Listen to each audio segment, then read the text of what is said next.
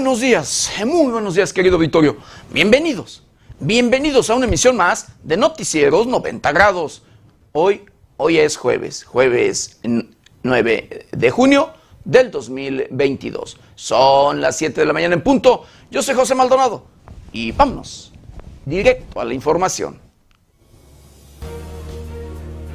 Andrés Manuel López Obrador reta a senadores de Estados Unidos a presentar pruebas de nexos con el narco.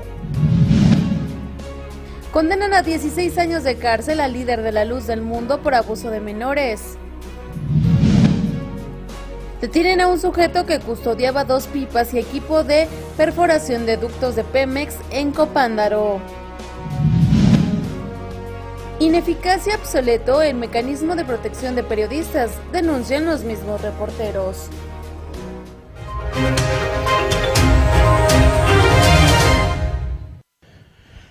Bienvenidos, bienvenidos a una emisión más de Noticieros 90 grados. Pues sí, hoy, hoy es jueves, jueves 9 de junio del 2022. Nueve días de este, el sexto mes de este año difícil de este año complicado, de este año preocupante. Difícil, complicado y preocupante en todos, pero en todos los sentidos. Llámesele en temas financieros, en temas sociales, en temas de política, en temas de educación y, por supuesto, también, como usted lo sabe, con estos problemas sanitarios en temas de salud. ¿Sí? Y sí, con esta pandemia que ha venido a invadir al mundo, con esta pandemia que ha eh, contagiado a millones y millones de seres humanos, pero que también de igual manera a millones de personas que les, les ha arrebatado la vida. Y por otro lado, ha afectado a todos, a todos los seres, todos los seres humanos el bolsillo. Triste y lamentablemente ha pegado en el tema económico este tema, esta pandemia, esta enfermedad, este problema sanitario. Y ya, ya hay en fila más enfermedades, ya hay presencia, registro de otras enfermedades en diferentes rincones de, el planeta, querido auditorio. Eh, ya conocemos, ya sabe usted le hemos informado a través de las diferentes plataformas de 90 grados de esta eh, enfermedad denominada viruela del mono, que ya, ya hay registro en los diferentes rincones de, del planeta, querido auditorio. Eh, y también de otras enfermedades como es la hepatitis infantil aguda y una gripe más por allí querido auditorio, que también ya hay registro, de acuerdo a información de la Organización Mundial de la Salud, ya hay registro en varias partes del mundo de estas enfermedades. Y que, híjole, eh, para ello, de verdad, querido auditorio, científicos y gobiernos hacen esfuerzos científicos y gobiernos hacen todo lo posible e imposible para combatirlo, frenarlo, acabarlo, de verdad. Pero hay otro cáncer, hay otra pandemia, como le llamo yo y siempre se lo he dicho, querido Vittorio, que el que no se combate, ese no se combate, y que es el tema de la corrupción. Una, híjole, una enfermedad o una pandemia, querido Vittorio, que alcanza a todos. Sí, de verdad, pero comenzando por políticos, políticos, políticos que luego se hacen aliados de criminales, políticos que sí, luego son amigos, compadres, socios y como usted le quiera llamar, de grupos delincuenciales, de aquellos que tienen el control de su comunidad, de su pueblo, de su municipio o de su estado. Grupos delincuenciales que llevan prácticas delictivas como son las extorsiones. Le arrebatan lo que usted con mucho esfuerzo y sacrificio consigue.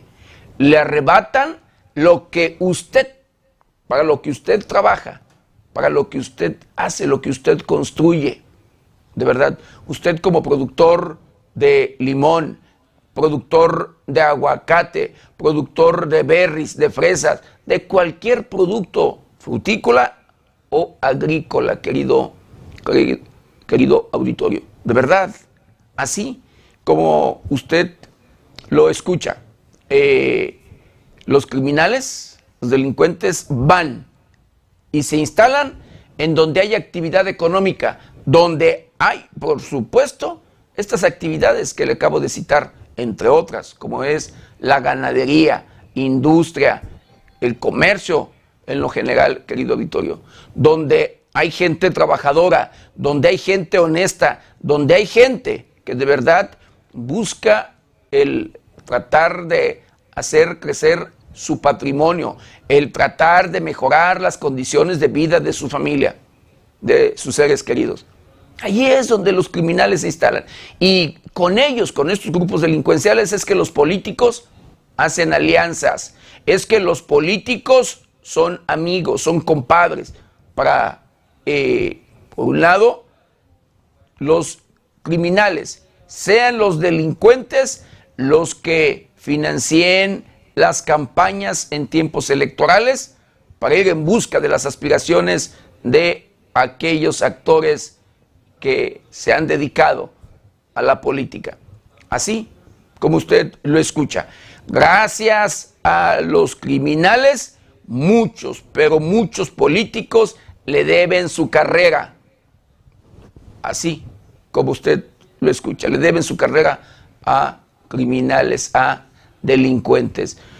Y triste y lamentablemente, quien paga las consecuencias de estas alianzas, de estas amistades o demás compadrazgos, querido auditorio, es el pueblo, son los habitantes, son las personas de bien, son aquellos que pues reactivan la economía de un municipio, de una comunidad o de un estado. Son aquellos que de verdad eh, sacan adelante al país. Triste y lamentablemente, este sector luego es ignorado. Triste y lamentablemente, todas las víctimas luego no son escuchadas. No son escuchadas por el político a quien lo llevaron a ocupar el puesto de elección popular. No son escuchadas por aquella autoridad que está ocupando eh, un puesto que los propios electores lo llevaron a ocuparlo, de verdad. Así como usted lo escucha, cuando son víctimas de estas prácticas delictivas, el político, el funcionario, la autoridad se hace de oídos sordos y de vista ciega. Y así hemos visto, incluso comunidades que luego del hartazgo, luego del cansancio, han tomado la difícil decisión, la difícil decisión de tomar las armas, instalar barricadas y ser ellos los que se encarguen de la seguridad de su comunidad o de su pueblo. Y no eh, valga, eh, al no gustarle esto a los grupos criminales, estos luego pelean, agreden, asesinan y han logrado incluso en muchos lugares el que los habitantes dejen eh, pues esa lucha, que dejen esa pues esas actividades de ver, de cuidar, de tratar de garantizar la seguridad de su propia comunidad. En algunos lugares, y de verdad, pero en la mayoría, los habitantes han luego decidido allí quedarse al costo que sea.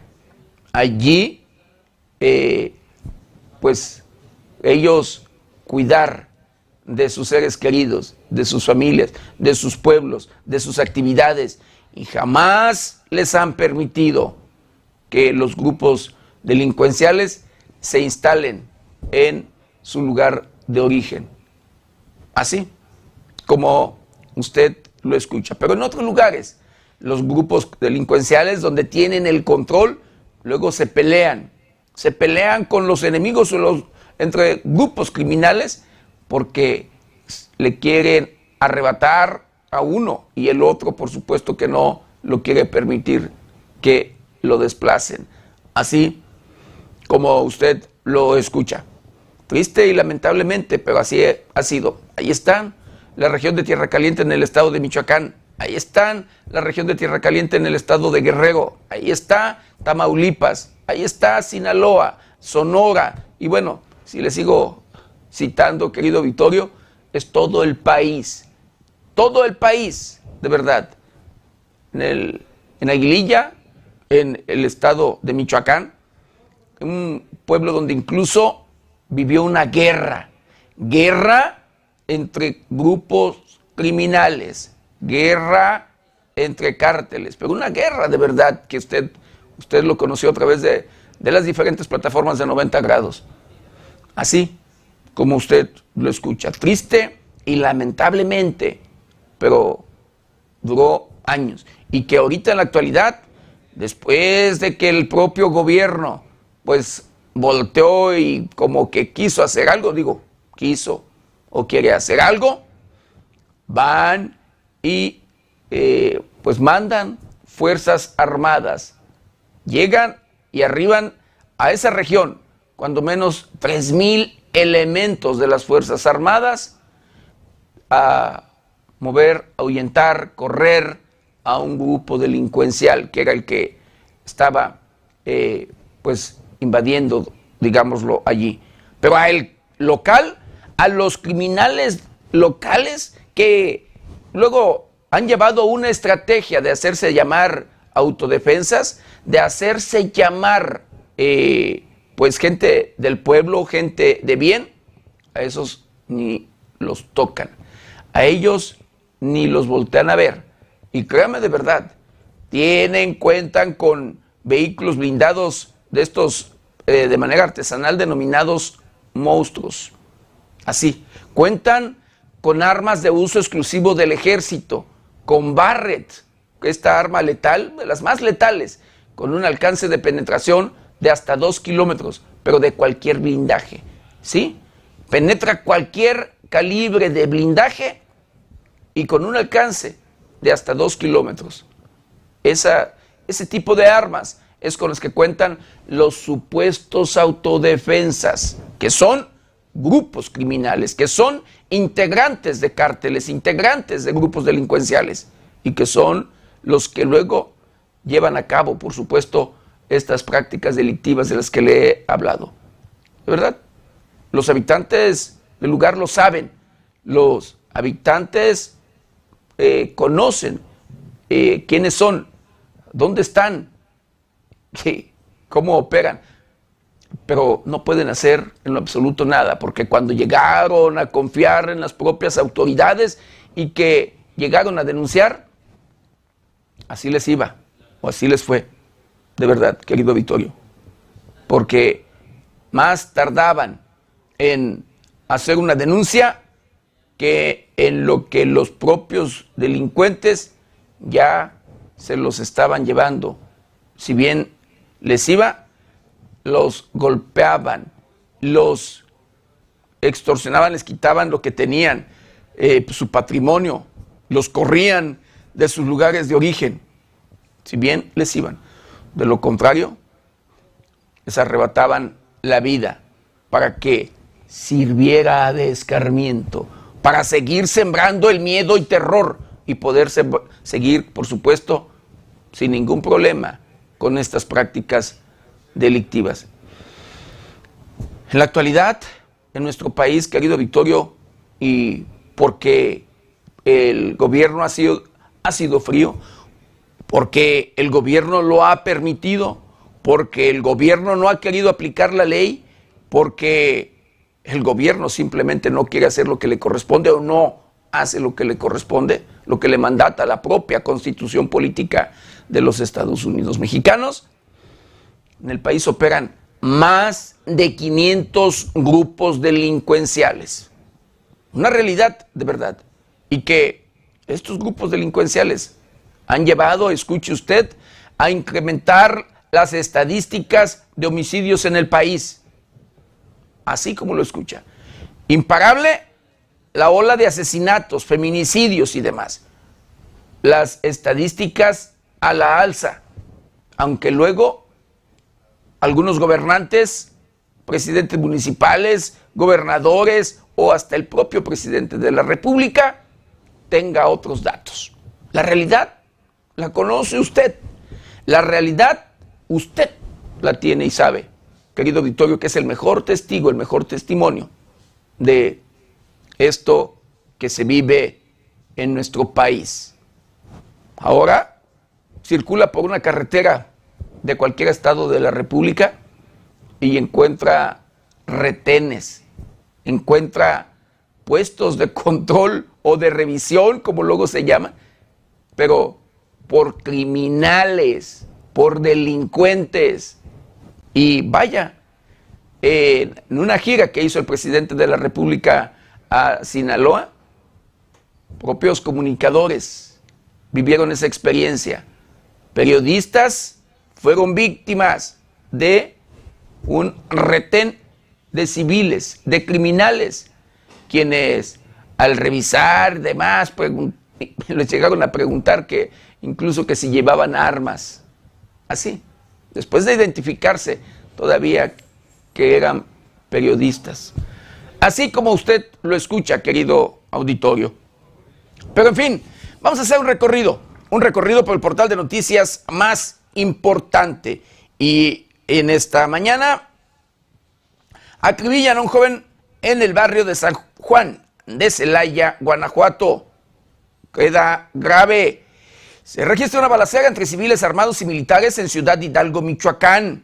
Recudece la violencia luego de que supuestamente por allí, pues, ha muerto el Mantecas o han asesinado a Lalo Mantecas, líder de la familia michoacana, y que allí en Ciudad Hidalgo sus aliados son, pues, los Correa, este cártel de los Correa, encabezado por Daniel Correa, alias El Tigre.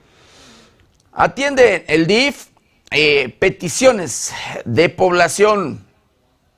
Policía Municipal de Uruapan asegura un masculino señalado de robo a tienda de, convivencia.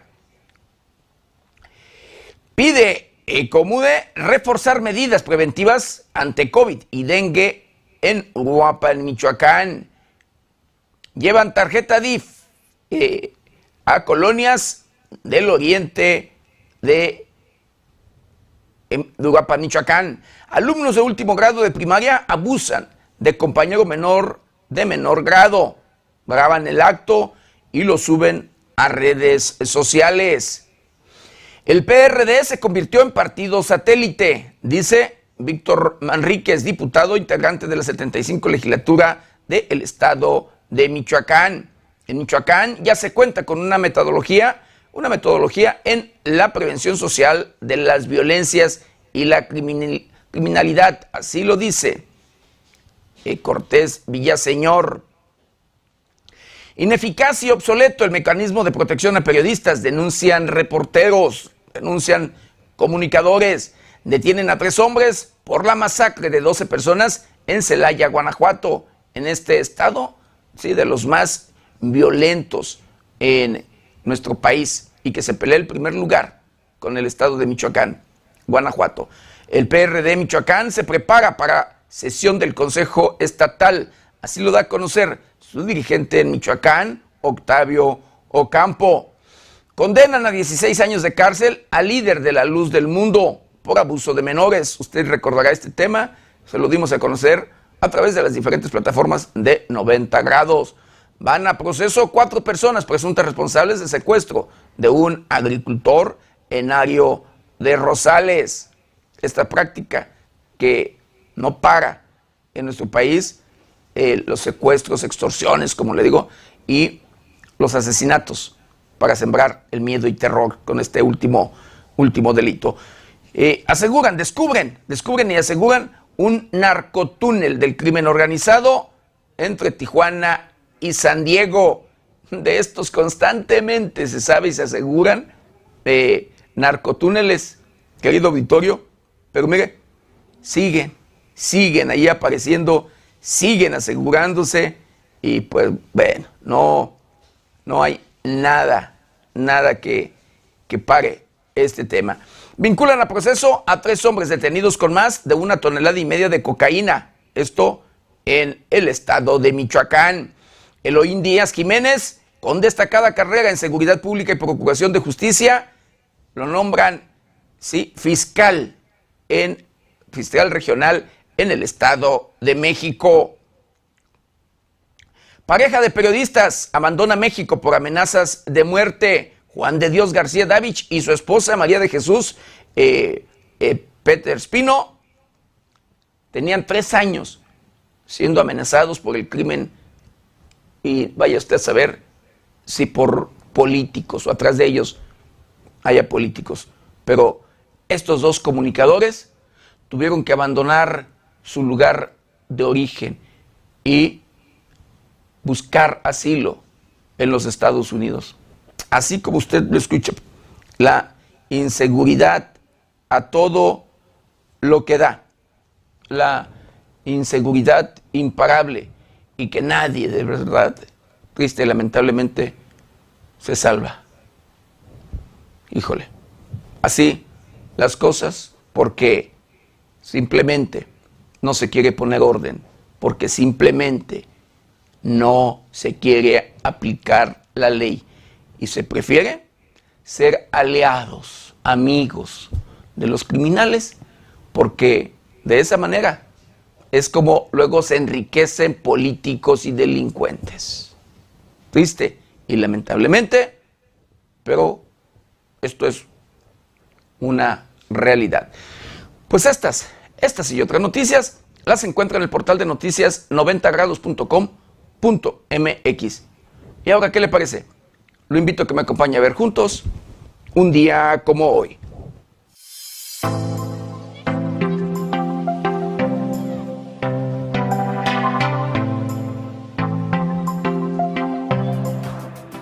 Como hoy, 9 de junio, pero del año de 1980, se publicó en el Diario Oficial de la Federación la adición del inciso 8 al artículo 3 de la Constitución, el cual faculta a las universidades e instituciones de educación superior de gobernarse a sí mismas y realizar sus fines de educación, investigación y difusión de la cultura. En 1915, Roque González Garza, presidente de México por la Soberana Convención Revolucionaria, presenta su renuncia a ese cargo. Lo sustituyó Francisco Lagos Chazaro. Cada segundo viernes del mes de junio se celebra el Día Mundial del Funcionario Judicial. El funcionario judicial es un profesional de derecho calificado perteneciente a una subdivisión de la Administración de Justicia de una nación está orientado a la resolución de todo tipo de controversias entre particulares y alguna autoridad o entidad pública con criterio de imparcialidad y objetividad.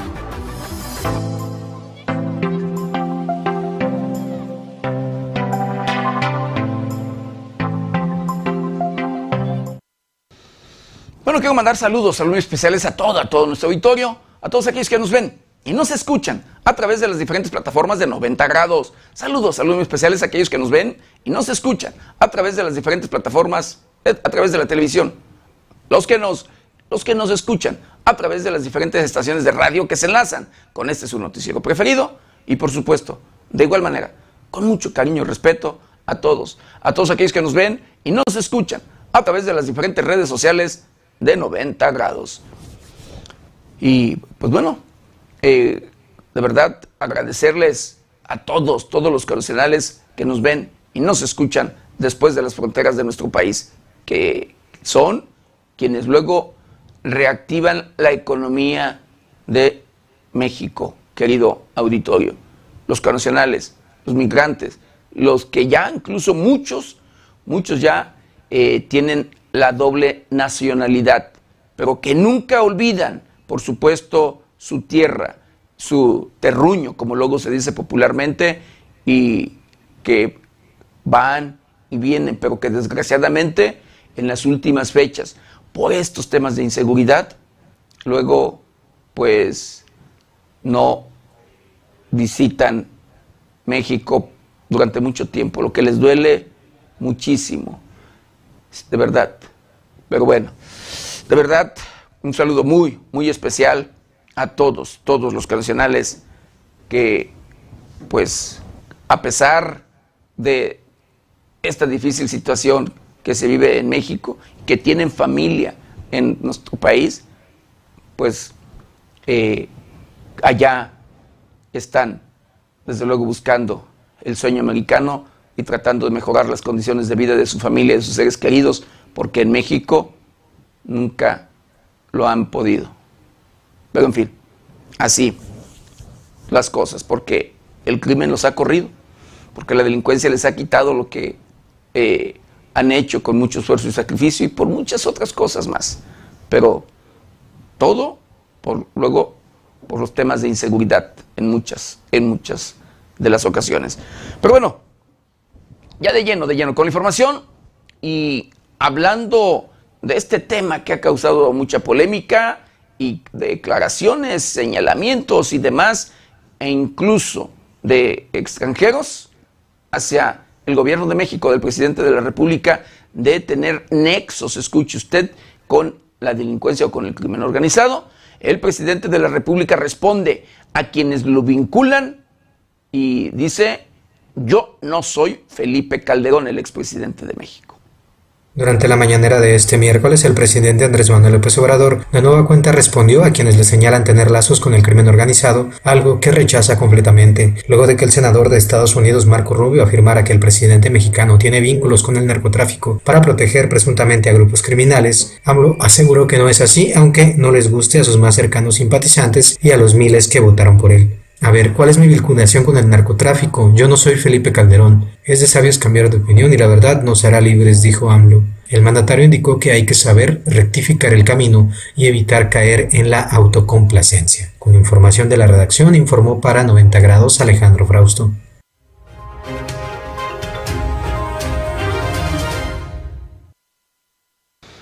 Sí, en esa misma mañanera del día de ayer, el presidente de la República reta incluso a senadores de los Estados Unidos a presentar pruebas de nexos con el narco. Luego de que los senadores estadounidenses Marco Rubio y Ted Cruz acusaron al presidente de México, Andrés Manuel López Obrador, de entregar territorios a grupos de narcotraficantes, el mandatario les reviró que reciben dinero de fabricantes de armas. El senador Marco Rubio realizó el señalamiento este martes desde su cuenta de Twitter, en donde se dijo contento de que el presidente mexicano no asistiera a la cumbre de las Américas, pues pedía la asistencia de asesinos, dictadores y narcotraficantes, dijo. Otro senador republicano, Bob Meléndez, manifestó su preocupación por el apoyo que da el presidente de México a dictadores.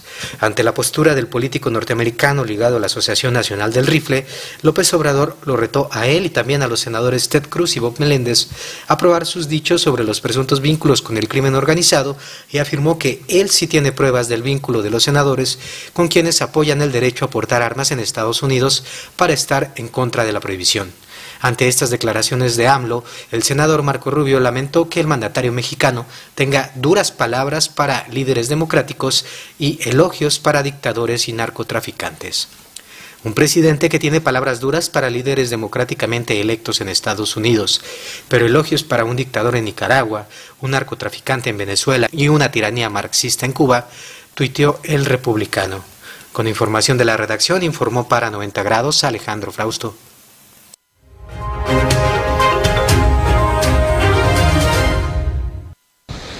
Pues sí, lamentablemente así como usted lo escucha, pero eh, el presidente de la República se defiende, el presidente de la República pide a senadores de los Estados Unidos presentar pruebas de luego de estos señalamientos, de estas acusaciones. Y bueno, eh, por otro lado, por otra parte, hablando de delincuencia, de crimen organizado, del trasiego de drogas, de criminales que pues luego eh, pues se enriquecen de una y otra manera a costa de lo que sea y que escuche usted de manera constante, de manera constante. Luego, eh, en las fronteras de nuestro país, la frontera norte con los Estados Unidos, por supuesto, eh, querido Victorio, se conoce, se identifica, se aseguran, si se localizan y se aseguran constantemente narcotúneles. El día, eh, en estos días, eh, la Fiscalía General de la República aseguró un narcotúnel que presumiblemente, pues, por allí pasaron, pasaron miles o millones de toneladas, toneladas de droga. Y esto eh, organizado o que partía desde una casa, una casa en Tijuana, Baja California.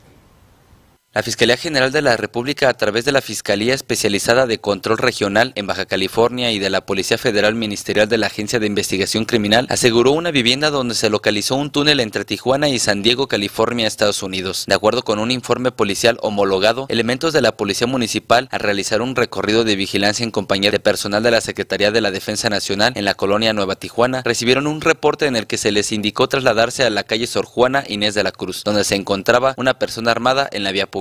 Al arribar al lugar, la persona armada al ver la presencia de la policía se introdujo en un domicilio y en ese trayecto se le cayó un cartucho útil. Ante ello, los elementos observaron que en la cochera había más cartuchos similares al asegurado, por lo que dejaron custodia militar en el inmueble. El Ministerio Público de la Federación inició una carpeta de investigación y solicitó al juez de distrito especializado en el sistema de justicia penal acusatorio del Centro de Justicia Penal Federal del Estado de Baja California una orden de cateo, la cual fue otorgada. Al desahogar dicha diligencia, elementos de la Policía Federal Ministerial localizaron en el domicilio cuatro cartuchos y una tapa de acero con un sistema hidráulico que da a una excavación en forma de túnel acondicionado con rieles, luz, sistema de ventilación y una longitud de 242 metros aproximadamente. Cabe mencionar que los peritos en materia de arquitectura, fotografía y criminología, después de descender por una escalera marina con la que contaba dicho túnel y avanzar 25 metros, observaron que este se encontraba colapsado, por lo que no fue posible continuar. El lugar fue asegurado por el agente del Ministerio Público de la Federación, quien continúa integrando la carpeta de investigación para dar con los responsables de este ilícito. Con información de la redacción, reportó para 90 grados Noé Almaguer.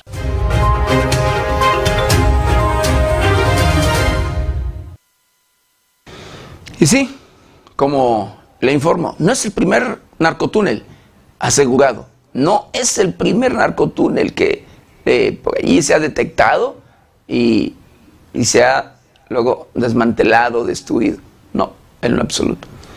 Miren, lo que yo me acuerdo, decenas y decenas de narcotúneles eh, detectados y destruidos. Pero bueno, en algunos incluso con toneladas de droga en el interior.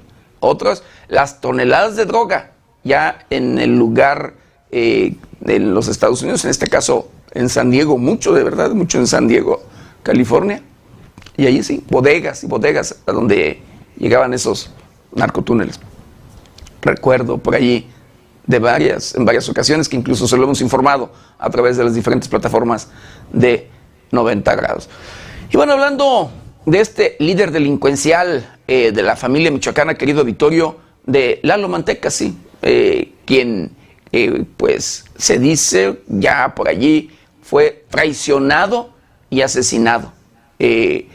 Incluso circularon videos donde se pudo apreciar a uno de sus hijos en el sepelio eh, llorando junto a la tumba y demás. Y, pues ahí uno de sus hijos totalmente bien identificado eh, y que eso confirmaría, por supuesto que sí, murió, murió Lalo Mantecas. Y en este tema de traición, se habla eh, de que cuando asesinaron a Lalo Mantecas, pues desaparecieron cuando menos 10, desaparecieron o murieron cuando menos 10 de los más cercanos a este líder criminal, entre ellos jefes de plaza, pero uno de los jefes de plaza, escuche usted, fue yerno, fue yerno de un exministerial michoacano, un exministerial, ¿sí? De la antes Procuraduría General de Justicia del Estado de Michoacán.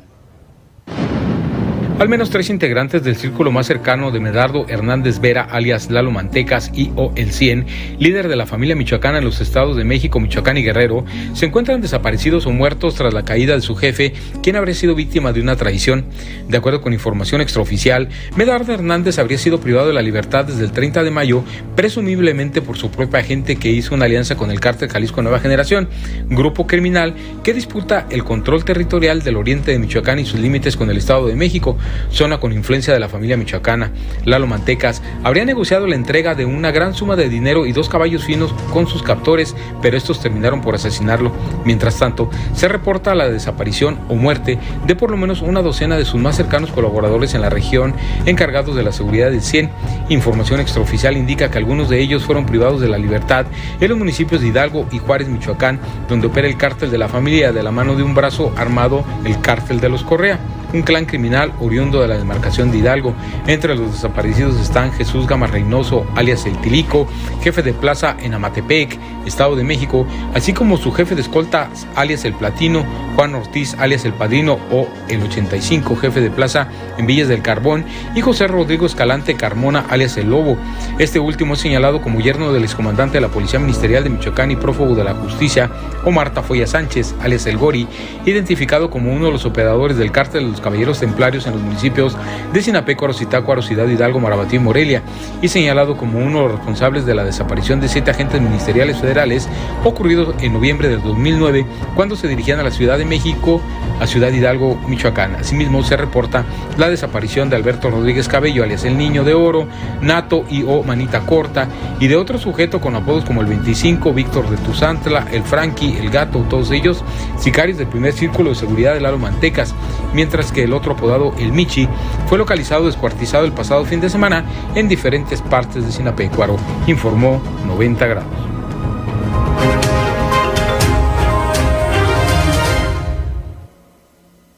Así, así como usted lo escucha, esto ha traído pues más violencia incluso en la región de allí del municipio de Ciudad Hidalgo, en el oriente del estado de Michoacán, que el día de ayer incluso se enfrentaron eh, civiles con elementos de la Secretaría de la Defensa Nacional. Aproximadamente eso de las 18 horas, 6 de la tarde, por ahí se registró un enfrentamiento. Y los grupos, los grupos delincuenciales reacomodándose, buscando y seguramente, pues allí eh, tratando de tomar el control y pues tomar el puesto que tenía el pues el Mantecas, Lalo, Lalo Mantecas o el señor Cien.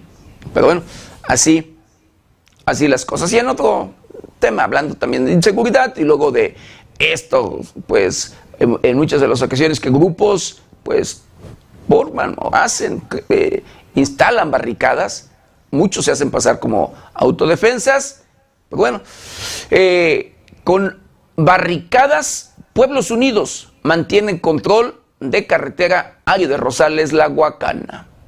A un año y medio de la presencia de Pueblos Unidos en la zona productora de aguacate de Michoacán, como lo es Ario de Rosales, Tacámbaro, las barricadas siguen operando bajo el control de dicha agrupación. Encapuchados y con armas de grueso calibre, los miembros de estas autodefensas permanecen en las carreteras de la región bajo el supuesto de acabar con el cobro de piso y extorsión que cárteles criminales les habían instaurado hace más de 18 meses.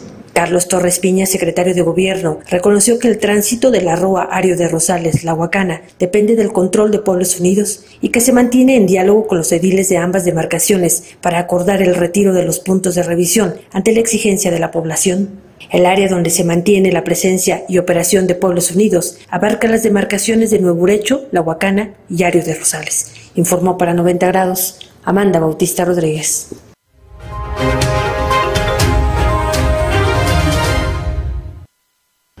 Y bueno, directora de prevención del delito, escuche usted, dice que pobreza, inequidad y adicciones son factores predominantes en la incidencia delictiva. ¿Sabe dónde?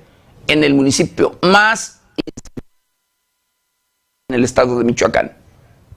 Factores como la inequidad, exclusión social, pobreza y debilidad institucional son factores que influyen en la alta incidencia delictiva en el municipio de Zamora, Michoacán, informó Lorena Cortés Villaseñor, directora del Centro Estatal de Prevención del Delito y Participación Ciudadana, quien señaló que a través de la prevención situacional, comunitaria, social y psicosocial se logrará la disminución delictiva y alejar a los jóvenes de la delincuencia. También se trabaja en alejar a los jóvenes del consumo de sustancias adictivas como el alcohol o el cristal, además de actividades extraescolares que mantengan a los adolescentes fuera del ambiente delictivo, así como la prevención del embarazo adolescente, ya que hasta el momento se reportan casos de niñas de 13 años de edad en estado de gestación. Por su parte, el secretario de Seguridad Pública en Michoacán, José Alfredo Ortega Reyes, presentó los resultados del operativo Blindaje Zamora, que tiene como objetivo disminuir la incidencia delictiva en el municipio, que de enero al 6 de junio ha registrado 162 homicidios, 30 en enero, 32 en febrero, 30 en marzo, 36 en abril, 25 en mayo y 9 asesinatos en los primeros 6 días de junio. Del 19 de abril al 6 de junio, un total de 1.552 personas fueron puestas a disposición, 92 ante la Fiscalía General del Estado, 13 personas aseguradas y remitidas ante la Fiscalía, 8 personas remitidas a la Fiscalía General de la República y 1.439 personas remitidas a Barandilla. En el mismo periodo de tiempo, se aseguraron en total 34 vehículos, 19 fueron puestos a disposición ante la Fiscalía General del Estado, 4 fueron asegurados, 7 motocicletas puestas a disposición a la Fiscalía y 4 más solo fueron aseguradas. Se decomisaron 10 armas cortas, 5 armas largas, 12 cargadores, 211 cartuchos, 4 explosivos y 2 réplicas de arma. Además, se retuvieron 5 kilos 490 gramos de metanfetamina, 20 kilos 96 gramos de marihuana, 198 pastillas de clonazepam. Entre las primeras dos se calcula 1.442.836 pesos al costo más bajo del mercado. Reportó para 90 grados Luis Manuel Guevara.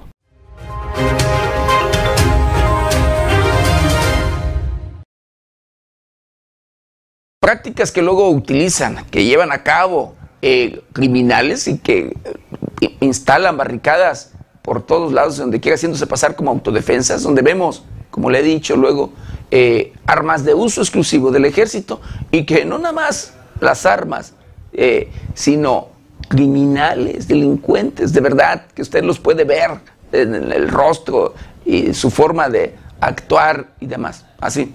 Pero bueno, eh, el gobierno del estado de Michoacán eh, ha decidido que llevar a cabo el desarme, desarme de estos, de estos grupos delincuenciales. Luego, o de grupos eh, que se hacen pasar como supuestos autodefensas.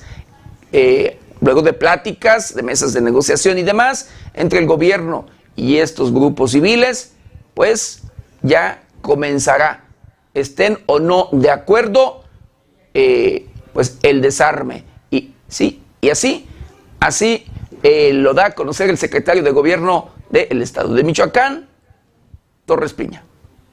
El secretario de Gobierno de Michoacán, Carlos Torres Piña, informó que aproximadamente el 15 de junio podrían iniciar con el desarme voluntario en el estado. En conferencia de prensa, Torres Piña señaló que este plan para retirar las armas de las calles trabajará de manera coordinada con la Secretaría de la Defensa Nacional, la Secretaría de Marina y la Guardia Nacional.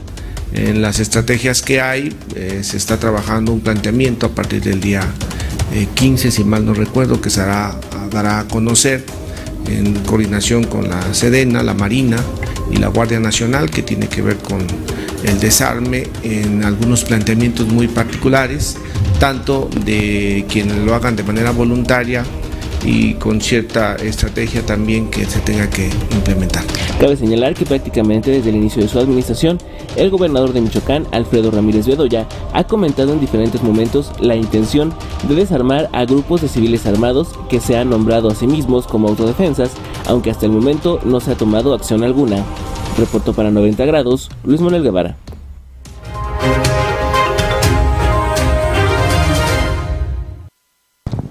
Pues vamos a ver, vamos a ver porque pues esto lo hemos escuchado constantemente y pues no, hasta ahorita no se ve nada en la realidad.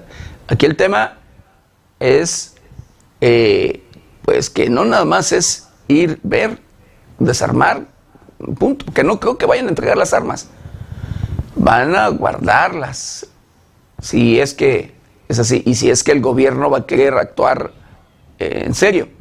Pero de entregar las armas, yo lo dudo. Yo lo dudo.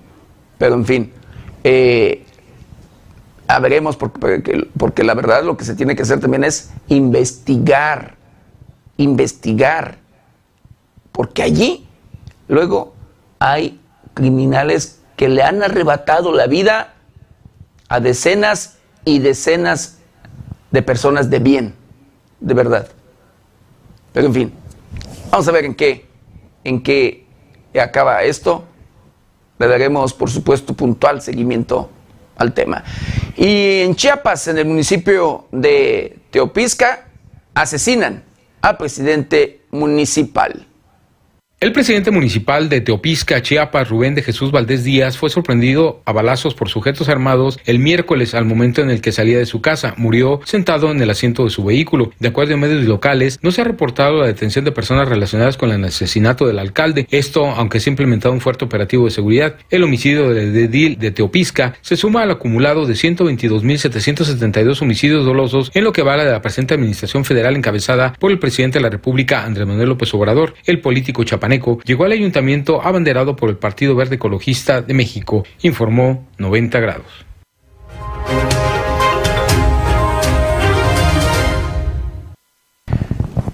Bueno, y escuche usted, luego cuando se quiere, lo he dicho yo de manera constante, se puede. El gobierno tiene todo el aparato, en todos los sentidos, para actuar y poner orden, hacer justicia de verdad y garantizar, por supuesto, la seguridad. Derechos plasmados en la propia constitución de los Estados Unidos mexicanos. Cuando se quiere, digo, se puede. En Celaya, Guanajuato, en este estado eh, de los más violentos, días recientes pasados, se llevó, se registró eh, la masacre de 12 personas Sí, así. Una masacre de 12 personas, que este tipo de masacres de manera constante luego se repite. Pero en este hecho ya fueron detenidos tres personas, tres hombres.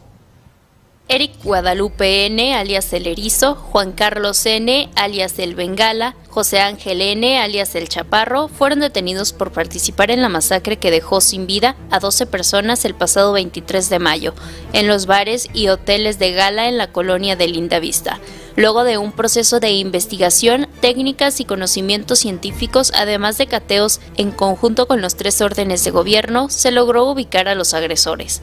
De acuerdo a las autoridades, después de acribillar a ocho mujeres y cuatro hombres en la colonia ya citada, los tres sujetos abandonaron tres cartulinas con mensajes de un grupo delincuencial. Posteriormente se desplazaron hacia la colonia Paseo del Campestre, donde dispararon contra una vivienda dejando daños materiales. Hasta el momento los tres sujetos se encuentran a disposición de un juez quien habría de definir su situación legal por este multihomicidio. Asimismo, cabe mencionar que los acusados ya fueron vinculados a proceso penal por otros hechos delictivos registrados en la zona Laja Bajío. Con información de Lidia Centeno para 90 grados, Jade Hernández.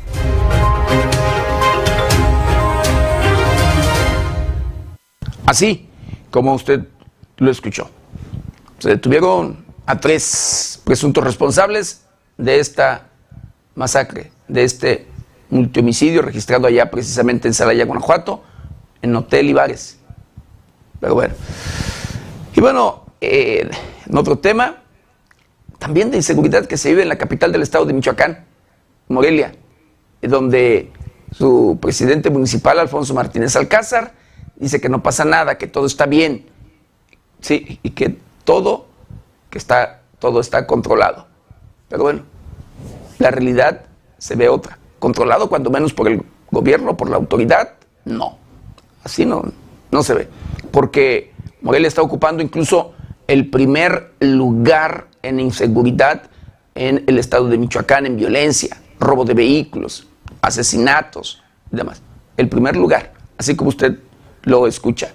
Eh, de los 113 municipios que tiene la geografía michoacana, Morelia es el lugar, la ciudad más insegura por el momento.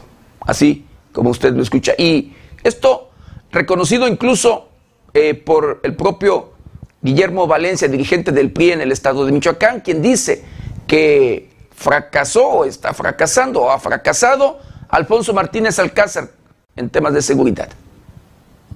De nueva cuenta, el líder estatal del PRI, Guillermo Valencia Reyes, se fue duro contra el presidente municipal de Morelia, Alfonso Martínez Alcázar, y calificó como una barbaridad que culpe al gobierno federal de la situación que priva a la capital del estado en materia de seguridad.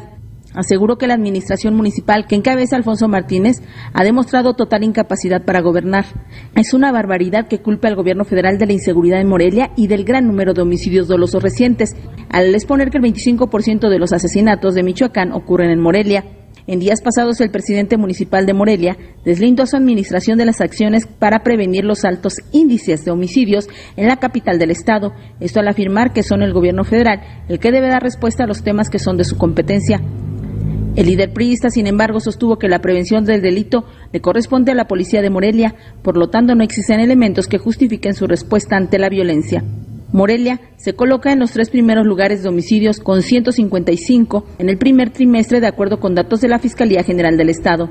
Para 90 grados América Juárez Navarro.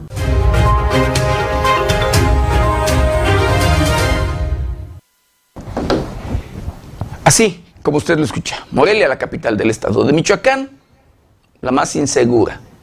Y no nada más que, créeme, no porque lo diga yo, ahí está el Secretariado de Seguridad Nacional y ahí están otros órganos, organismos de verdad ajenos a el propio municipio, estado y demás. Así, las cosas, triste y lamentable, lamentablemente. Bueno, y por su parte, pues bueno, la Secretaría de Seguridad Pública, hablando de este tema, ¿sí? da a conocer que en Morelia, la capital del estado, se reduce el número de homicidios dolosos. Con la implementación del operativo Blindaje Morelia, se ha logrado reducir la incidencia delictiva a través del fortalecimiento de la presencia física interinstitucional, así como con mayor número de patrullajes, la cumplimentación de órdenes de aprehensión, se aseguró por parte del secretario de Seguridad Pública de Michoacán, José Alfredo Ortega Reyes, pues la incidencia de homicidios va a la baja con 40 casos en enero, 41 en febrero, 48 en marzo, 30 en abril y 25 en mayo. Del 25 de marzo, fecha en que arrancó el operativo, al 6 de junio en Morelia se aseguraron ante la Fiscalía General del Estado 70 vehículos, 38 motocicletas, 3 camiones y 3 tractocamiones, 79 vehículos y 108 motocicletas fueron remitidas al corralón por infringir la ley. Se realizaron 1.767 detenciones en la capital michoacana, 218 fueron puestas a disposición por la Fiscalía General del Estado y 18 ante la Fiscalía General de la República. En el mismo periodo de tiempo, se aseguraron 10 armas cortas, 5 armas largas, 5 cargadores, 434 cartuchos, 25 armas blancas y 19 réplicas de armas. En cuanto a sustancias, se decomisaron 8 kilos 183.7 gramos de metanfetamina cristal, 111 pastillas de clonazepam, 17 kilos 606 gramos de marihuana, 6 gramos de heroína, 94 gramos de cocaína y 10 mililitros de clonazepam líquido. Cabe mencionar que lo asegurado de metanfetamina, marihuana y cocaína da un total de 2.154.371 pesos. Reportó para 90 grados Luis Manuel Guevara.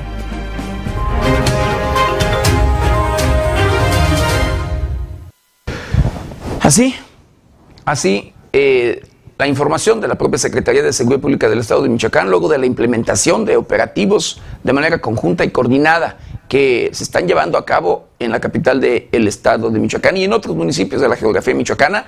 Eh, en la capital, en el caso particular de Morelia, eh, Morelia no quería. Eh, Alfonso Martínez Alcázar no quería. valga que interviniera, que apoyara, que se coordinara con las Fuerzas Armadas del Estado ni Federación. Pero bueno, el día de hoy se ha logrado acuerdo y los tres, sí, los tres niveles de gobierno están trabajando de manera conjunta para tratar de disminuir y acabar con ese tema de verdad de la inseguridad en la capital del estado de Michoacán. Y bueno, eh, escuche usted, el Congreso del el estado de Michoacán propone plazos, escuche usted, para la entrega-recepción de administración estatal municipal, sí, estatal o municipal, a los que llegan luego después de una, de una elección.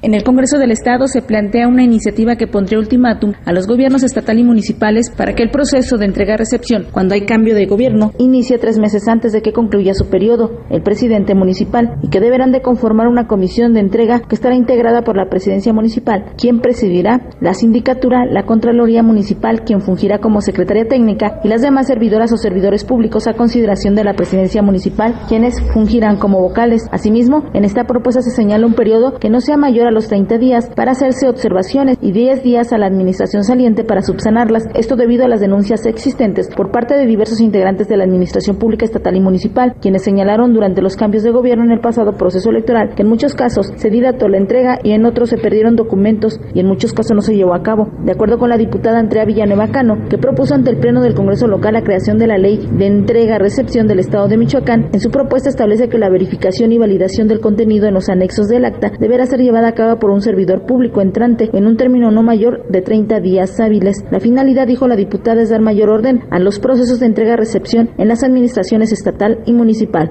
Para 90 grados, América Juárez Navarro.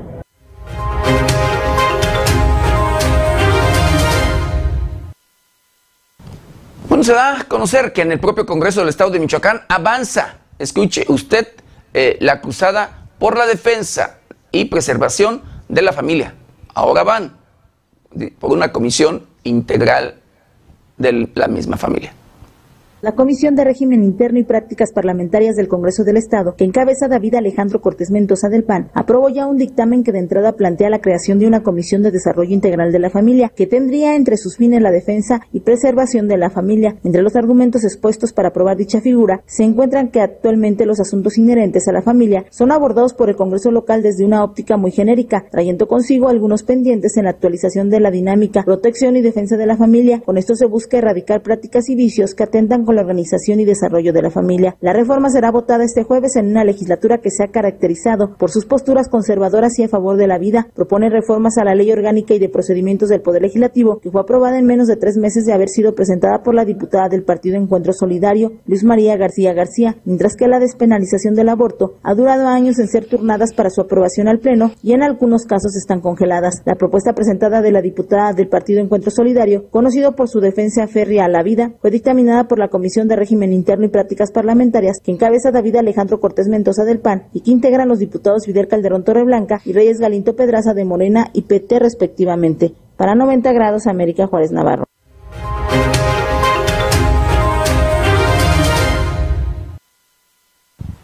Hablando del Congreso de Michoacán, escuche usted, en este Congreso de esta 75 legislatura, los actuales diputados locales, es, mire, nada más cómo está el tema de corrupción. Llevaron a cabo, por ahí están llevando, metiendo un tema de un software. Un software que adquirió el Congreso en 30 mil pesos, que el día de hoy lo están justificando en millones, en millones de pesos. Y una, un pago mensual, además, allí también por miles de miles de pesos. Así, en el Congreso del Estado de Michoacán. Y eh, están allí tratando de justificarlo para que pues no pase nada y que así, así se quede. Le vuelvo a repetir, así, comprobado, costó 30 mil pesos, 30 mil pesos. Y lo están justificando en millones de pesos.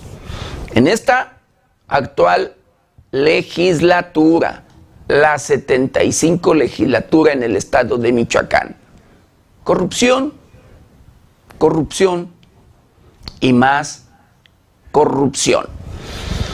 Y bueno, eh, hablando eh, de tu tema, oportuno realizar cambios en el gabinete estatal del estado de Michoacán, así lo dice el diputado local del verde ecologista Ernesto Núñez.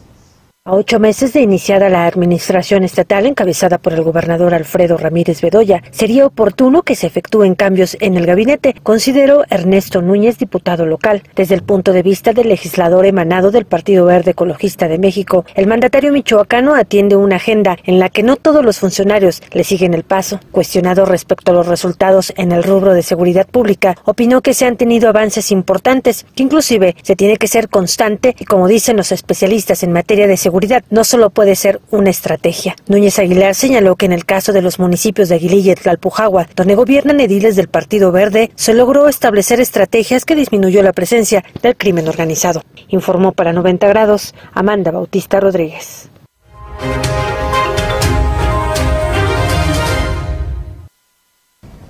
Por su parte, el también integrante de la 75 legislatura del estado de Michoacán, el diputado Víctor Manríquez, pues dice que el PRD se convirtió en el partido satélite. El PRD se achicó y se convirtió en un partido satélite del PRI y el PAN, manifestó Víctor Manríquez González, diputado local del Sol Azteca, quien reconoció que no obtuvieron los resultados que esperaban en el pasado proceso electoral, como en el caso de Oaxaca, donde según el legislador contaban con una presencia importante de adeptos. El exdirigente estatal del Partido de la Revolución Democrática consideró que es momento de revalorar la conveniencia de las alianzas para el 2024, ya que la militancia perredista prefiere a sus propios candidatos. El legislador local indicó que el PRD requiere de una renovación que ayude a recuperar a la militancia que se perdió con el tema de las alianzas. Informó para 90 grados Amanda Bautista Rodríguez.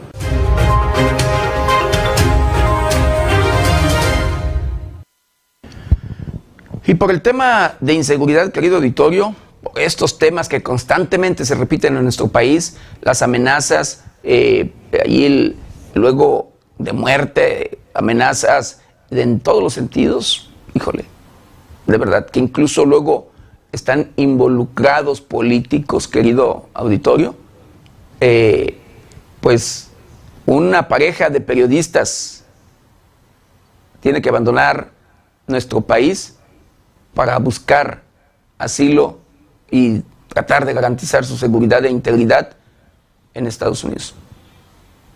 Luego de tres años de estar recibiendo amenazas de muerte de manera reiterada, la pareja de periodistas Juan de Dios García Davish y María de Jesús Peter Pino tomaron la decisión de abandonar el país. De acuerdo al director de Cuadratín Chiapas, la Fiscalía de Derechos Humanos de Chiapas se declaró incompetente para darle seguimiento a su denuncia, referente a llamadas telefónicas en las que recibían amenazas de muerte. Vamos a salir de México porque no podemos vivir con la incertidumbre de que se vayan a meter con mi familia o conmigo, manifestó García Davish en entrevista con la periodista Azucena Uresti, a quien subrayó que en una de las llamadas le dijeron los nombres de los miembros de su familia y sus rutinas. En otra de las llamadas que recibió el periodista, un sujeto que se identificó como Ramón Rojas Zarate, alias comandante Z24, y dijo pertenecer al cártel de los Zetas. El periodista señaló a las autoridades que desde el 13 de mayo las llamadas se hicieron más constantes e incluso le llamó una persona que se identificó como Arturo Valencia Díaz, quien dijo ser miembro de una organización criminal y le solicitó dinero a cambio de no atentar contra su familia. No hay ningún tipo de medidas, nadie ha venido. Los policías no han venido. Yo les tengo que firmar por eso y nadie ha pasado, comentó Juan de Dios tras mencionar que no recibe apoyo por parte de ninguna autoridad.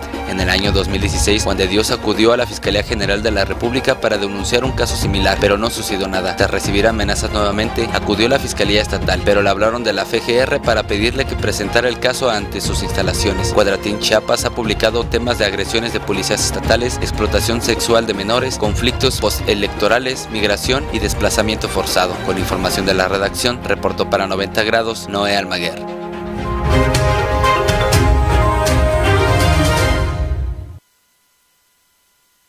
Y hablando del caso de asesinatos, este caso de dos periodistas asesinados en el estado de Veracruz, querido auditorio, hablando de esto precisamente que le comentaba, luego intimidaciones, asesinatos, amenazas y todo esto que se sigue registrando de manera constante y que va en incremento en nuestro país, que incluso en esta actual o en los, la actual administración en estos últimos años se han incrementado de manera preocupante.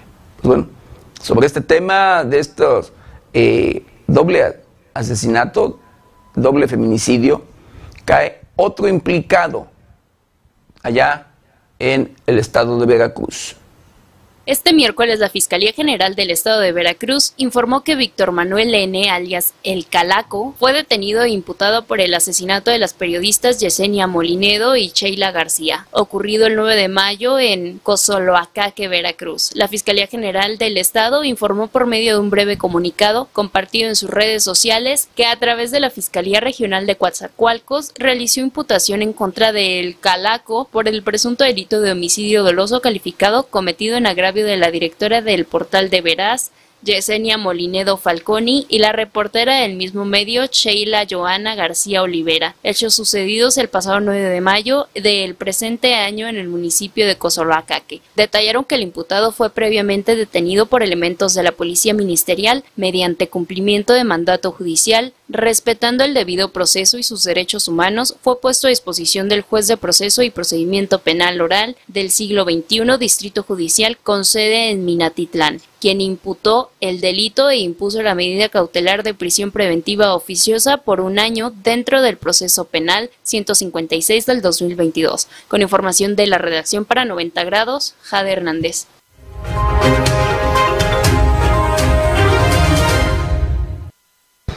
Mientras tanto, comunicadores y periodistas dicen que pues es ineficaz y obsoleto el mecanismo de protección a periodistas.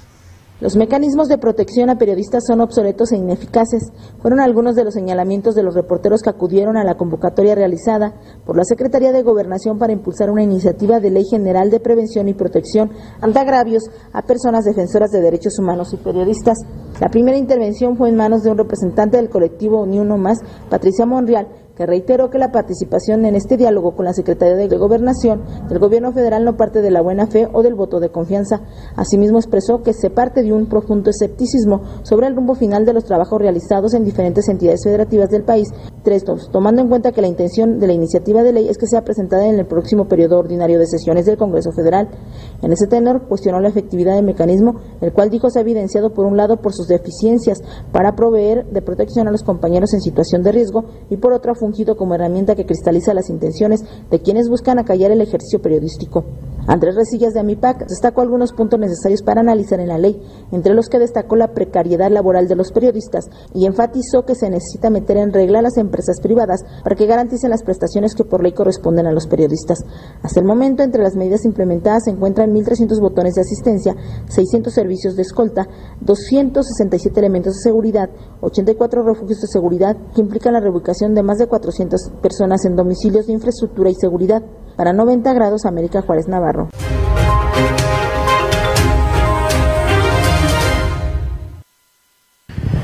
Y recordará el tema, querido Victorio, de el líder, de este líder de la luz del mundo, de esta pues, secta o religión, o como usted le quiera llamar, donde pues, se le vio involucrado en hechos, híjole, de verdad vergonzosos, demás. Pues condenan a 16 años de cárcel a este líder de la luz del mundo por abuso de menores. Por haberle encontrado responsabilidad en el abuso sexual de tres menores de edad, el líder de la organización religiosa La Luz del Mundo, Nason Merari Joaquín García, fue condenado a 16 años y 8 meses de prisión. Al aceptar su responsabilidad en estos delitos, el líder religioso eludió ir a juicio a lograr un acuerdo con la Fiscalía de California, ante la cual aceptó que obligó a dos niñas a practicarle sexo oral y también haber cometido actos lascivos con otra menor de edad. La sentencia fue emitida por la Corte Superior de Los Ángeles luego de escuchar testimonios de víctimas por al menos dos horas. El juzgador, Ronald Cohen, pidió una disculpa a las víctimas pues dijo que sus manos estaban atadas, pero calificó a Joaquín García como un depredador sexual y acusó a la Fiscalía de California de abandonar a las víctimas, quienes exigían cadena perpetua. El líder, de la iglesia con origen en Jalisco se declaró culpable de dos cargos por cópula oral forzada y uno de acto lascivo con menores de edad. En la negociación, la Fiscalía de California eliminó 16 de los cargos en su contra de un número inicial de 25 denuncias. El apóstol de Jesucristo, como le llaman sus seguidores, podrá retomar el control presencial de su iglesia con presencia en 50 países dentro de 13 años, pues la sentencia considera los tres años que ha permanecido en prisión preventiva. Xochitl Martin, una de las víctimas, advirtió que no se quedarán con los brazos cruzados y que acudirán a la Corte Federal ante lo que consideró una sentencia injusta. Judith Hernández, otra de las víctimas, dijo que la sentencia no era la esperada, pero consideró que la justicia se había servido. Con información de la redacción, informó para 90 grados Alejandro Frausto.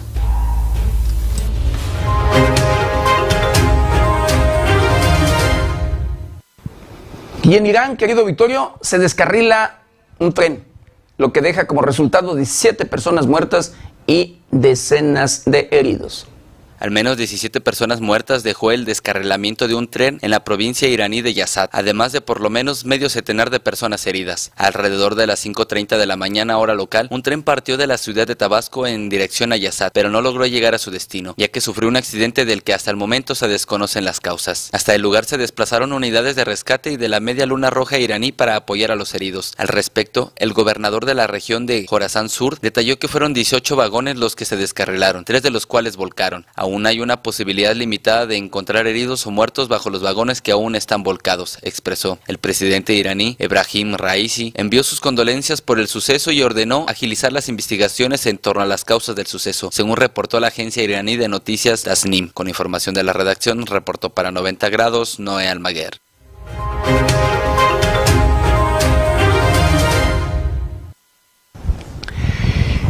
Bueno, eh, un vehículo, escuche usted, eh, esto en Berlín, en Alemania, enviste en una multitud a varias personas, lo que deja como resultado una persona muerta y 30 heridos. Una persona muerta y por lo menos 30 heridos fue el resultado de un atropello intencionado por parte de un hombre en la capital de Alemania. De acuerdo al periódico alemán Bild, el incidente cobró la vida de una maestra de 51 años que se encontraba atendiendo a un grupo de estudiantes y el responsable del atropello masivo dejó una carta de confesión sobre los hechos. El conductor del vehículo Renault color plata fue detenido y se sabe que es alemán de origen armenio. La policía de Berlín investiga las razones del hecho. El auto se lanzó contra los peatones y avanzó entre 150 y 200 metros para luego estrellarse contra un escaparate. El incidente ocurrió cerca de la plaza donde el 19 de septiembre de 2016 un atentado de procedencia islámica cobró la vida de 12 personas al impactar un camión con un mercadillo de la zona. Con información de la redacción informó para 90 grados Alejandro Frausto.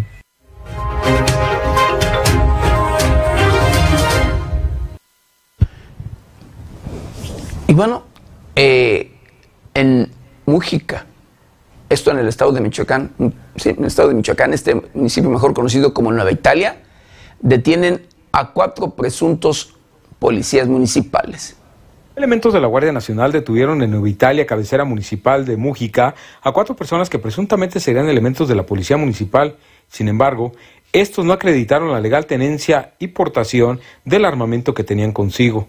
Al respecto, la dependencia federal informó a través de un comunicado que elementos de la Guardia Nacional llevaban a cabo recorridos de prevención del delito y vigilancia sobre la carretera Patzingán Cuatro Caminos.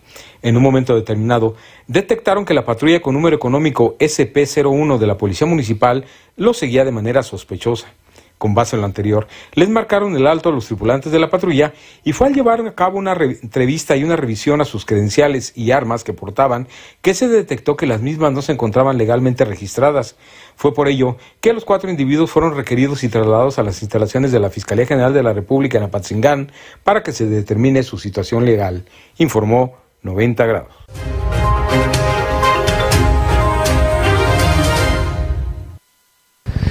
No, si todavía todavía se ven temas de estos donde los elementos policíacos luego son los informantes, halcones o demás, o como le quiera llamar, de la, propio, de la propia delincuencia. Pero bueno, hay que ver, hay que esperar eh, cuál es el motivo. No, tampoco quiero confirmar que de ello se trate. Pero bueno, y en otro tema, hablando del robo del combustible, querido Vittorio, del denominado huachicol, combustible a los ductos de Pemex, eh, un compromiso del presidente de la República de acabar con este tema, con este delito, tema que no, no se ve para cuándo. Diariamente, diariamente se ordeña, se ordeñan los ductos de Pemex, se roban millones y millones de litros. Pues bueno, eh, personal de la Secretaría de la Defensa Nacional detiene a un sujeto, ¿sí? Que custodiaba dos pipas y que traían equipo de perforación de ductos de Pemex. Esto en el municipio de Copándaro, en el estado de Michoacán. Policías estatales lograron la detención de un hombre que custodiaba dos tractocamiones y equipo para perforar ductos de Pemex en inmediaciones de la comunidad de San Agustín del Maíz, en el municipio de Copándaro, en Michoacán. La detención tuvo lugar cuando agentes estatales que realizaban un patrullaje por comunidades de Copándaro detectaron un hombre que custodiaba dos tractocamiones tipo pipas localizados cerca del ducto de Pemex. Una inspección en el sitio permitió a la autoridad el hallazgo de herramienta utilizada para la perforación de ductos de combustible. El detenido y vehículos fueron asegurados y puestos a disposición del Ministerio Público Federal en Morelia, informó 90 grados.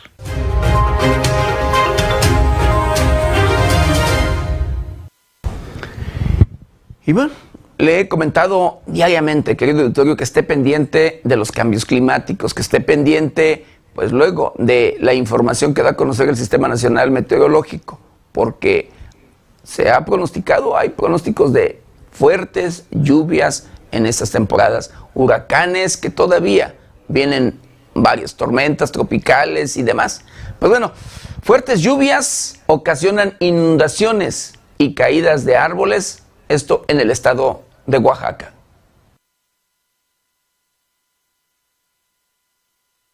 La proximidad de la tormenta tropical número 3 ocasionó lluvias fuertes en la ciudad de Oaxaca, lo que generó severos daños entre inundaciones y árboles caídos.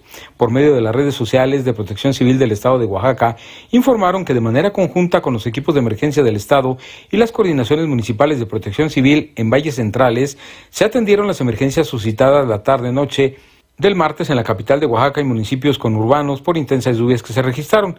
Personal de bomberos acudió a cinco puntos de la ciudad donde reportaron árboles caídos. En algunas otras calles se reportó sobre la acumulación de agua y la formación de arroyo, lo que ocasionó que algunos vehículos quedaran varados en las calles. Estas fuertes lluvias se presentan una semana después de que Ágata arribara a Oaxaca como huracán categoría 2, que lamentablemente dejó a su paso personas heridas y fallecidas, informó 90 grados.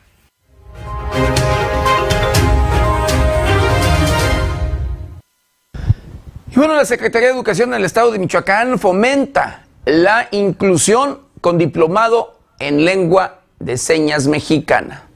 Como parte del programa de fortalecimiento de los servicios de educación especial, la Secretaría de Educación en el Estado de Michoacán impartirá el diplomado Abordaje bilingüe bicultural de las lenguas de señas mexicana. Esta capacitación, impulsada por la dependencia que dirige Yarabi Ávila González, tiene como objetivo sensibilizar a la población escolar para fomentar el respeto y aprecio hacia la comunidad sorda, así como adquirir las herramientas y competencias para comunicarnos con alguien que tenga esta discapacidad. El curso está dirigido a docentes, directivos, estudiantes, padres de familia, equipos de apoyo y supervisores, quienes lo podrán cursar gratuitamente. El diplomado constará 120 horas distribuidas en tres módulos a lo largo de 24 semanas. Las clases serán los días martes por la mañana y los jueves por la tarde, dando inicio el próximo 21 de junio con hasta tres grupos simultáneos. Los participantes recibirán un manual virtual y material de apoyo didáctico, así como un diploma de participación por parte de la Conecta SC y una constancia por valor curricular avalado por el Centro de Actualización del Magisterio en Michoacán, al concluir satisfactoriamente el diplomado. Con información de la redacción para 90 grados, Jade Hernández.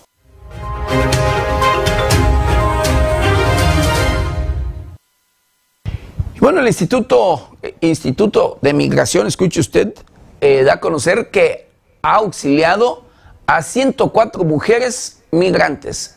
Esto embarazadas en lo que va del 2022. El Instituto Nacional de Migración de la Secretaría de Gobernación ha identificado y auxiliado a 104 mujeres migrantes embarazadas durante su ingreso y tránsito por el país en los primeros cinco meses del 2022. Provienen de diferentes naciones y fueron localizadas en condiciones de vulnerabilidad en caravanas, casas de seguridad, hoteles, cajas secas de trailers, tractocamiones, escondidas por polleros en su intento por atravesar el territorio nacional hacia la frontera norte.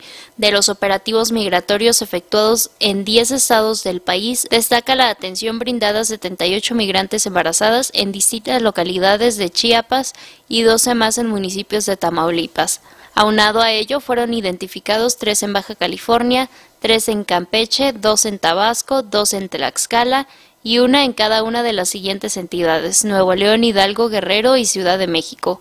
Las tareas de atención y ayuda humanitaria que brinda el Instituto Nacional del Migrante contemplan el auxilio inmediato en los espacios o lugares donde son ubicadas y de requerirlo su traslado a centros médicos especializados como hospitales o clínicas con áreas de obstetricia. Con información de la redacción para 90 grados, Jade Hernández.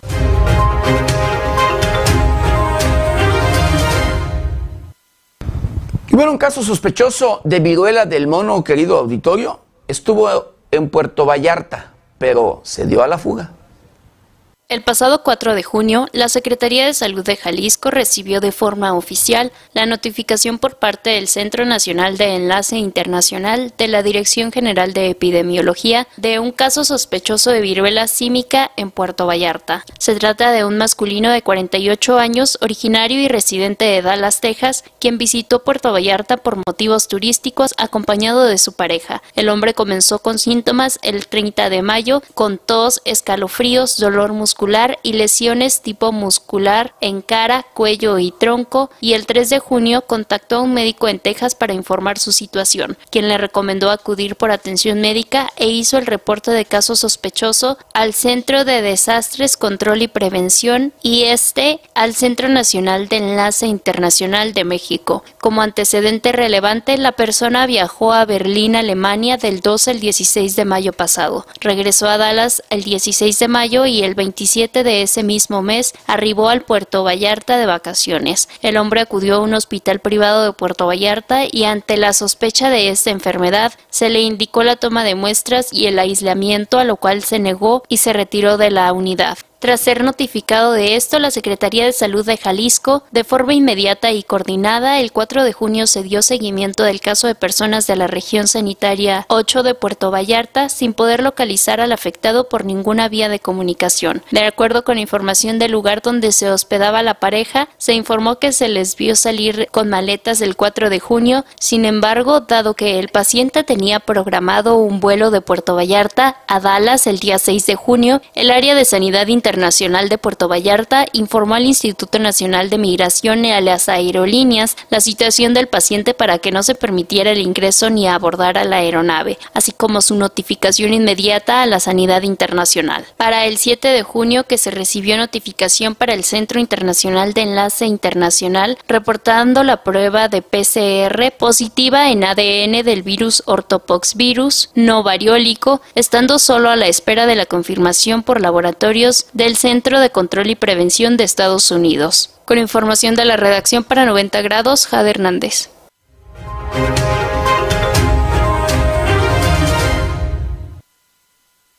Y bueno, regresa al puerto de Lázaro Cárdenas, Michoacán, eh, una embarcación de las que pues no llegan a cualquier puerto.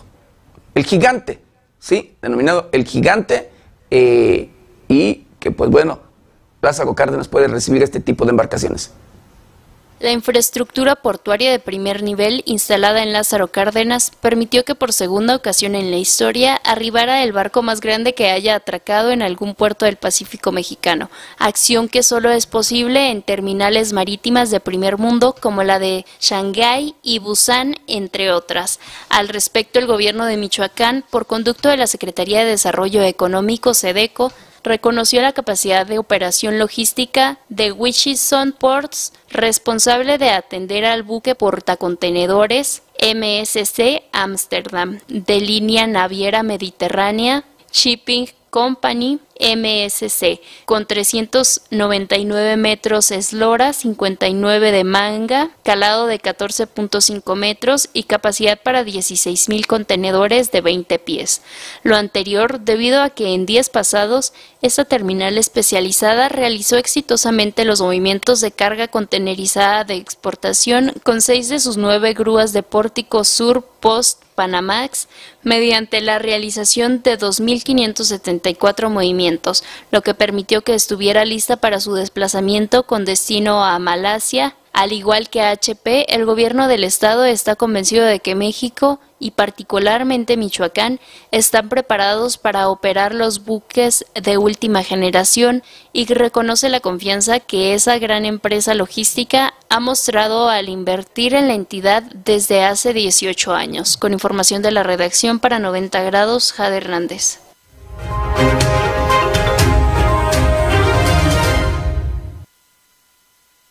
Y por sequía, en Monterrey reportan desabasto de agua embotellada.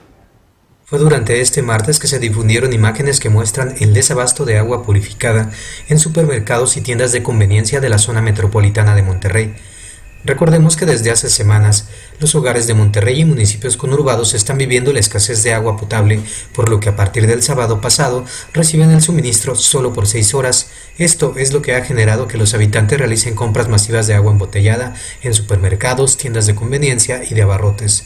Además del problema de la escasez, el costo del agua embotellada registró aumentos considerables de acuerdo con versiones de dueños de los negocios y empleados de supermercados. Fue por medio de redes sociales donde los usuarios compartieron fotografías en donde se pueden ver los anaqueles completamente vacíos sin agua embotellada. Con información de la redacción informó para 90 grados Alejandro Frausto.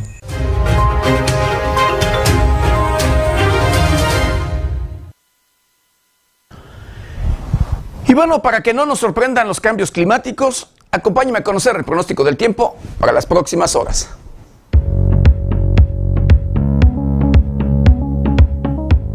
El Servicio Meteorológico Nacional de la Conagua le informa el pronóstico del tiempo.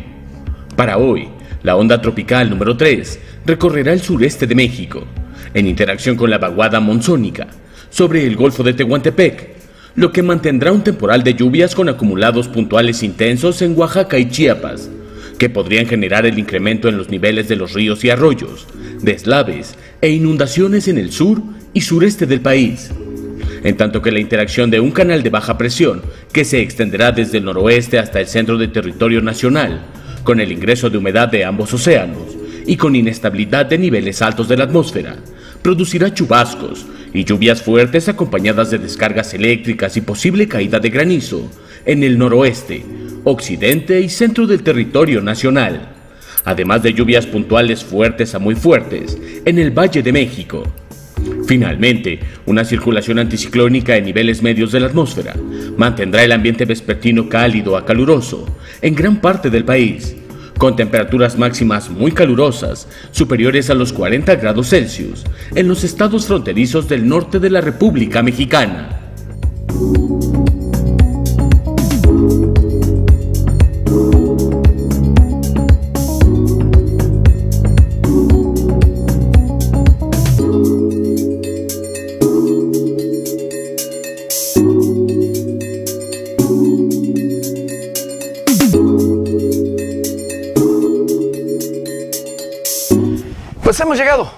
Hemos llegado al final de una emisión más de Noticieros 90 grados. No sin antes quiero agradecerle de verdad infinitamente el que nos hayan acompañado en este su noticiero preferido. De igual manera, agradecerles el que nos ayuden a compartirlo para llegar a todos los rincones del planeta. Yo lo espero mañana, mañana ya viernes, de 7 a 8 de la mañana. Berenice Suárez, de 8 a 9 de la noche. Yo soy José Maldonado. ¿Está usted bien informado?